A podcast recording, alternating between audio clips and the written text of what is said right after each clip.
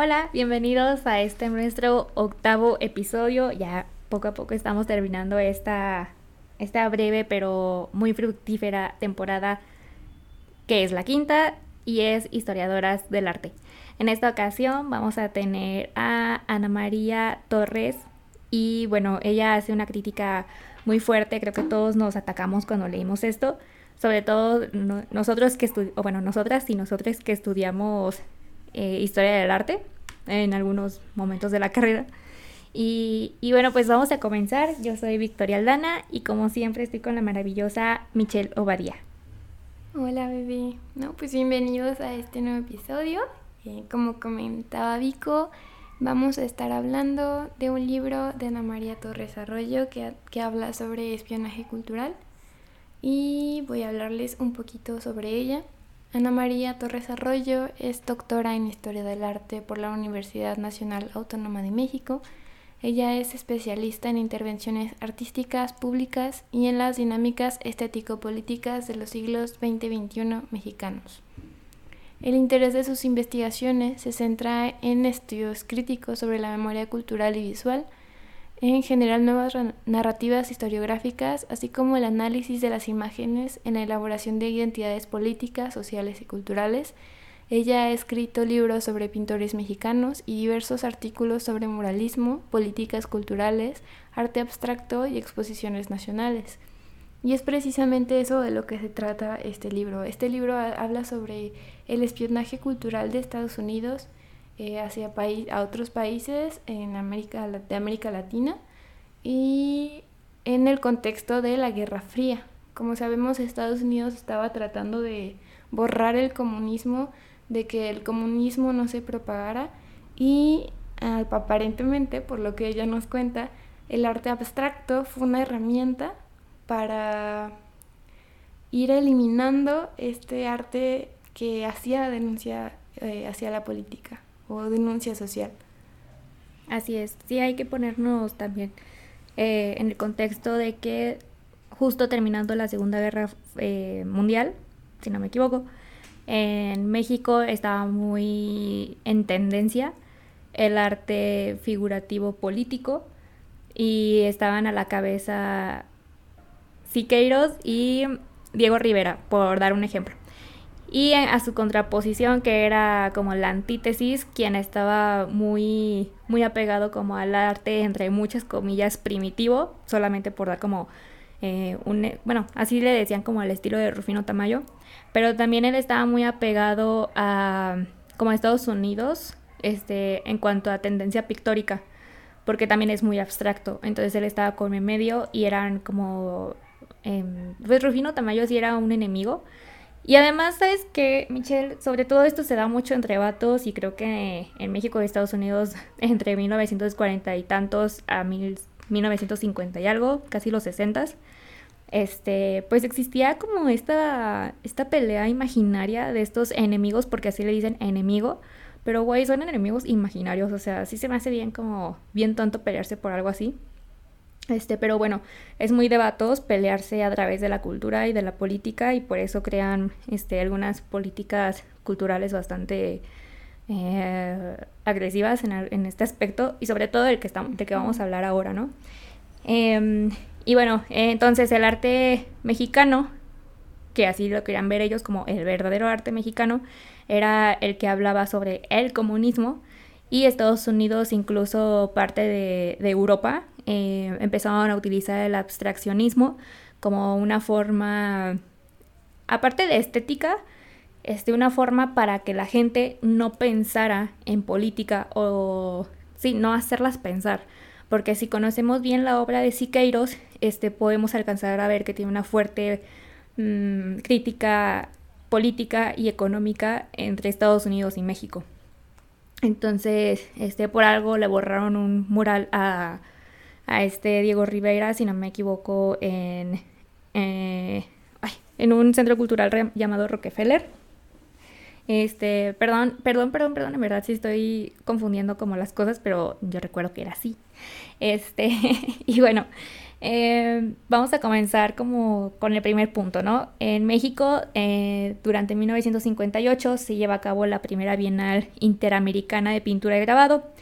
Y Siqueiros dijo que el realismo social estaba siendo perseguido, este, y ella él se refería por la presencia de un tal José Gómez Circre, quien pensaba que este, este hombre era un agente del abstraccionismo, o sea, un, un, un espía, este, que pues iban a, esta, a estas bienales justo para ver de qué era lo que se estaba hablando en otros países, ¿no? Y, bueno, pues este vato pensaba que Sicre estaba husmeando eh, para ver cómo la Bienal podía ser un espacio que favoreciera sus propósitos estéticos opuestos a la pintura mexicana. Y en las premiaciones de esta Bienal se despertó la confrontación entre el realismo social, que es el que les estoy diciendo de, por el ejemplo de, de Siqueiros y de Diego Rivera, este, y el realismo poético que había presente a finales de los años 40. Entonces me parece que fue como una, sí, o sea, prácticamente fue una guerra de arte, si, aquí, si así lo se quiere ver. Sí, tomar en cuenta que, o sea, sí, el arte fue solo un campo de batalla, porque Estados Unidos hizo muchas cosas. Recordemos el Plan Cóndor, que también sucedió más o menos por esos momentos, para erradicar por completo el comunismo de América Latina. Ellos no querían tener el enemigo a un lado y recurrieron a artimañas muy sucias. Em, y pues sí, el, arte fue un campo de batalla en el que, según Ana María, el abstraccionismo fue una manera de no, de, eliminar este arte social, o sea, era darle el, no sé, la mayor importancia al abstraccionismo para que nos olvidáramos de, estas denuncias sociales, para olvidarnos de que existían injusticias, de que existieron momentos incómodos en la historia mexicana, ¿no? Y en general en la historia latinoamericana. Así es, este, ahorita me voy a, me voy a dar el tiempo de corregirme. No lo dije como del todo mal, pero sí lo dije revuelto. Eh, Diego Rivera en 1933 hizo un, un mural gigantesco este, en el Rockefeller Center, Center Rockefeller Center. Este, y este mural, no mames, glorificaba el comunismo. Y, y, el Centro Rockefeller es una de las más grandes representaciones del capitalismo en Estados Unidos. Y le pagaron por, por eso se lo borraron. Le pagaron por hacerlo. Exactamente. Inconsistencias. Eh, esta, este, bueno, esta parte de la historia del arte lo pueden ver en la película Frida Kahlo que protagonizó Salma Hayek. Entonces, este, también pueden hablar de, perdón, pueden escuchar esto en un podcast que se llama Historia Chiquita. Eh, y bueno, hay mucho chisme, hay mucho chisme durante esta época del arte mexicano. Eh, bueno, vamos a, a seguir. Y ahora, en este libro se habla de que en ese momento se estaba denunciando en que los últimos acontecimientos era eh, algo llamado espionaje cultural. Y esto fue de palabras de Siqueiros, que su discurso pictórico de hecho era como de los más populares de esta época, como ya lo había dicho. Y pues ellos referían que el espionaje cultural lo lideraba la élite estadounidense durante la posguerra, y de hecho sí. Y pues Siqueiros también desprestigiaba intelectuales y pintores que desarrollaban el arte purista volcado en cuestiones formales. Este, o versión, bueno, como cuestiones bastante tradicionales, por así decirlo. Este, algunas de, de las polémicas que se desataron fue, por ejemplo, que el poeta francés Benjamin Peret y Siqueiros, porque tenían políticas artísticas muy distintas, bueno, tenían estas ideologías más bien. Este, tan solo porque Peret era defensor de la libertad de expresión con base a la, filosofía trotskista por León Trotsky, que fue amante de Frida Kahlo. Ah, este, sí, la neta.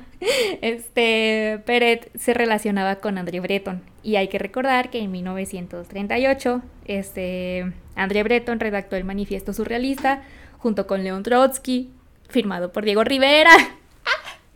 Este, donde proponían pues el desarrollo de un arte revolucionario independiente y muchos artistas extranjeros se refugiaron en México ya que huían del conflicto bélico en, de ese entonces, ¿no? Y pues Pérez se relacionaba con los artistas surrealistas, los cuales formaron este un grupo llamado Círculo este de la Círculo de la exactamente, calle Gavino Barreda. Eh, Barreda. Ajá. Y entre ellos se encontraban la maravillosísima Remedios Varo, como, obviamente. Ajá. Alice Raón, José Horna y Gunther Herzog. Y también Leonora Carrington, otra chulada. Este. Les recomiendo muchísimo ver las obras de Remedios Varo, Leonora Carrington y Frida Kahlo. Este, vale toda la pena. No son lo mismo, pero tienen este, propuestas muy enriquecedoras, sobre todo para México. Este, si no me equivoco, Remedios Varo era de España, ¿no? Pero como les digo, se refugió en, México. y bueno, seguimos con el chisme. Este, en la Guerra Fría las polémicas estéticas tuvieron connotaciones políticas que convirtieron este ambiente artístico en algo muy culero. O sea, y digo culero no porque esté mal, porque al final el arte, el arte sí es político, pero sí lo usaron de una manera bastante triste, que era, pues fue un, fue un mundo de ideología y tendencia de mucho carácter político. Este, es a lo que, lo que nos referimos. No sé si siento que este libro me hizo ver de una forma muy fría y muy calculada sobre el arte que se estaba haciendo en México. Mm, recordemos también que la cultura y el arte mueve, o sea, en verdad comunica cosas muy fuertes como el hecho de querer desaparecer el comunismo y hacerte creer que lo que estás pensando está mal y quieren implantarte otras ideas, ¿no? Este... También es importante recalcar que o sea, Estados Unidos no inventó el arte contemporáneo en México, pero sí potencializó algunas ramas como el arte abstracto, el abstraccionismo, precisamente con estos fines. Justo también este hubo un momento en el que en Ciudad de, en Ciudad de México, este, lo cual era el Museo de Arte Contemporáneo o el Museo de Arte Moderno, este, que era, ajá, el MUAC y Bellas Artes eh, comenzaban a hacer exposiciones eh, en general, ¿no? En países latinoamericanos, pero fue parte de un espionaje cultural planeado por Estados Unidos para diseñar políticas culturales y establecer estrategias y así promover signos abstractos con elementos emocionales y poéticos. Este, esto es con lo que les quería decir que las políticas culturales no se hacen solamente para promover la cultura, y bueno, sí, pero también promover qué cultura, ¿no? O sea, y qué ideologías y, y de parte de qué países estamos este, inspirándonos, ¿no? Porque luego de pronto dicen, es que en Finlandia la gente lee 10 libros este, a la semana, por así decirlo, ¿no? Entonces, pero también hay que ver cómo, cómo es nuestra cultura aquí, cómo hay que rediseñar las políticas culturales este, con base en, en la forma en la que vivimos en, en nuestro país. Y las condiciones, ¿no? Este. Porque no es lo mismo. Nunca va a ser lo mismo la realidad de un país europeo a la realidad de un país latinoamericano. O nunca va a ser la realidad en México que en Venezuela. Sí, son muy diferentes. Y, y justo eso es mucho lo que hemos aprendido, ¿no? Que, que hacer políticas culturales es complejo por ese sentido. Este, ya para ir terminando, porque ya estamos sobre tiempo, este, voy a leer el último como chisme. Esto sí es un, pues es un fragmento, ¿no? Obviamente tomado de, de este libro. Y vamos a citar imaginariamente, este, la, la infiltración cultural que se llevó a cabo fue al terminar la Segunda Guerra Mundial, como les había dicho, este, ya que Estados Unidos pone este, en marcha un plan que se llama Plan Marshall, que era un programa económico para recuperar a Europa, que incluía una propaganda, una propaganda anticomunista. Para disolver grupos comunistas, su estrategia consistió en utilizar el expresionismo abstracto como un símbolo de poder. Nelson Rockefeller fue un funcionario que diseñó parte de las políticas culturales y tuvo el apoyo del Consejo Internacional del MoMA, o sea, del Museo de Arte Moderno. Ajá, de Arte Moderno, perdón. Este, Rockefeller defendía el expresionismo abstracto, incluso él fue vínculo entre el MoMA y la CIA. No, no, está bien duro. Este, Rockefeller y todos los organismos intentaban eliminar la pintura ideológica de América Latina y difundir el arte neutral o el arte apolítico y eso por eso y esto tiene mucho que ver, Michelle, con que la gente piense que el arte, arte abstracto no tiene y no dice nada y que todo el mundo podría hacerlo, que es muy fácil, este, pero güey, lo que en realidad quieren decirte es que no pienses sobre la política y que es un arte neutral. A mí me gusta en lo personal, o sea, estéticamente, pero no, yo no pienso que tenga este nada que decir. Ajá, es a lo que voy. Entonces, bueno, algunas exposiciones colectivas este, de ganadores de las bienales, los jurados formaban parte de imperios de los Rockefeller, el MoMA y el Guggenheim, que ya sabemos todos lo que hizo el Guggenheim, que fue solapar a André el exnovio de mm, esta mm, Ana María, de Ana Mendieta, exactamente. Este, siendo que este vato, eh, pues... Feminicida. Justo, ajá, fue el feminicida, ¿no? Fue quien mató a su propia novia y la aventó de un piso. Eh, bueno, eh, pueden escuchar el, este chisme también en el episodio de Ana Mendieta, donde hablamos de ella. Mm, aquí en el podcast. Y bueno, ya, ahora sí, para terminar, se los juro, este, el término expresionismo abstracto se emplea en Berlín en 1919. Así que también se definía, ah, bueno, perdón, así también se definía el trabajo de Kandinsky, por ejemplo. Entonces, un vato que se llamaba Robert Coates, así se escribe, no sé cómo se pronuncia, definió así a las pinturas de Hans Hoffmann quien había desarrollado la técnica de goteo o drip technique este, muchísimo antes que Jackson Pollock. Este, entonces Hoffman era una influencia para los estadounidenses. En el expresionismo abstracto alemán, este, conjuntó varios artistas, desde el modernismo de Van Gogh, los colores de Henry Matisse y las figuras de Joan Mirón. Y bueno, pasaron muchas cosas. O sea, justo este es como el contexto de por qué, eh, digamos, unas técnicas o unas tendencias se toman como prestadas, por así decirlo. Por ejemplo, este Jackson Pollock fue quien adoptó en Estados Unidos la técnica de, goteo o sí, ya saben cómo pinta Jackson Pollock, como mucho de aventando la pintura. Eh, y esto no quiere decir que no diga nada, sino que dice mucho sobre no pienses, o sea, o, o más bien como cómo piensa en la técnica, piensa en la figura, piensa este eh, abstracción, eh, abstractamente es lo que quiere decir. Mientras que en México, en Latinoamérica, este, muchos, eh, muchos artistas estaban haciendo todo para que se conociera bastante de la represión política de Estados Unidos hacia México, como siempre, ¿no? Y como Estados Unidos hacia todos, todos los pinches países. Siempre presente, bueno. presente. sí. Este, justo Michelle y yo estábamos un poco evitando este, este libro porque es muy denso. O sea, yo sé que dije muchas cosas y es mucho, muchas anotaciones. Pero sobre todo, o sea, es que el libro es muy bueno, de verdad es mucho chisme. Es que siempre, y es... muchas perspectivas, o sea, hay muchas interpretaciones. La de Ana María es una, pero me gusta porque lo hace bien fundamentado. Entonces, por eso dense la oportunidad de, de leerla y finalmente investigar más y formarse pues un criterio propio. Y también este no estamos, bueno, yo no, yo no yo con esto que estoy diciendo no estoy afirmando que el comunismo sea mejor que el capitalismo. nos metemos en los Sí, exactamente. Entonces, estos modelos económicos tienen sus pros y tienen sus contras. Este, pero la verdad yo no estoy como eh, del lado del comunismo, sobre todo desde que leí el manifiesto comunista de Marx.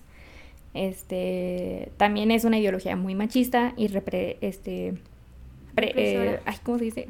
Ajá, muy represora contra las mujeres. Y bueno, este, pero después hablaremos de eso, quizás, quizás no, porque no nos da muchas ganas. pero bueno, ya llegamos al final de este capítulo. Espero que lo hayan disfrutado, que se hayan llevado un buen chisme. Y este, igual, si quieren leer este libro, se los podemos pasar. Nada más mándenos mensajito.